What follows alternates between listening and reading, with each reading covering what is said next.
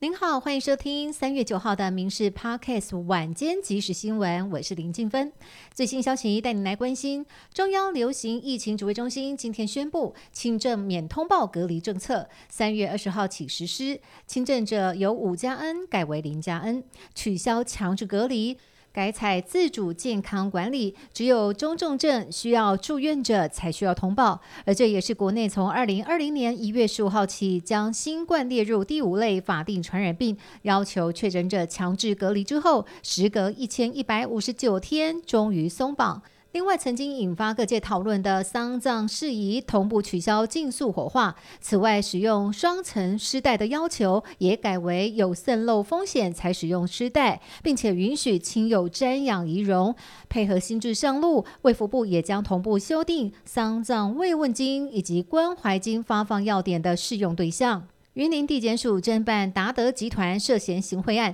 昨天晚上检方约谈沈宗龙等二十七人，讯后依照违反贪污治罪条例、商业会计法等重大罪嫌，许刘斌、黄文祥以及达德集团王姓董事长等五人，以一百万至十五万元不等交保候传。沈宗龙、王佑明以及一名达德高阶主管、一名下包商、两名议员助理等六人向法院申请羁押。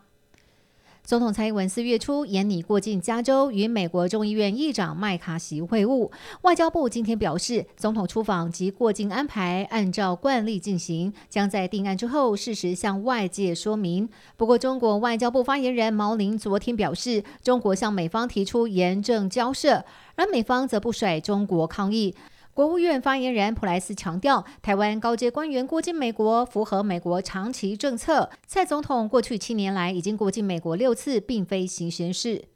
接下来是民生消息，蛋荒在扩大，连鸭蛋也撑不住。农委会证实，明天起鸭蛋的产地价与批发价同步上涨三元，产地价为每台斤四十八元，创下历史新高。此外，鸡蛋价格也可能再调整。目前产销双方几乎每周开会讨论，缺蛋状况持续严峻，也不排除再涨价。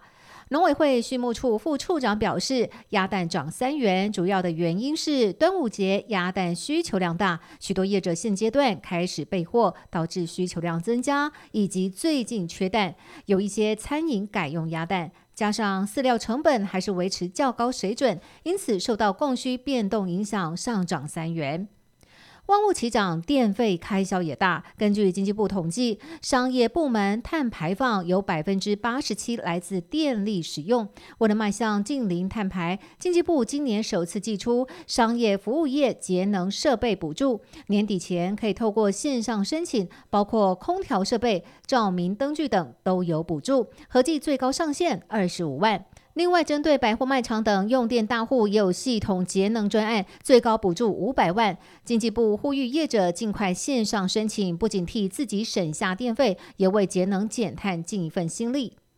清明节即将到来，涌现大量人潮扫墓祭祖，墓区道路将进行交通管制。台北市交通局在今天宣布，从三月十八、十九、二十六日及四月一号、二号、三号、四号、五号，辟使木栅线、南港线、军人公墓线、崇德线及阳明山线等五线免费扫墓公车。这八天从清晨五点三十分到下午五点，部分路段禁止汽机车行驶，仅准许扫墓公。车、富康巴士及执行公务车辆通行。考量扫墓民众相当多，交通局表示，富德公墓、南港军人公墓、阳明山公墓等公墓区主要路口和周边道路，在上述的八天实施交管，配合 P 十五线免费扫墓公车及富康巴士，各管制点仅准许公车、富康巴士及执行公务车辆通行。二零二三年三月份，米其林指南出炉了。台中、台南、高雄各入选两家，台中包含满堂以及地坊，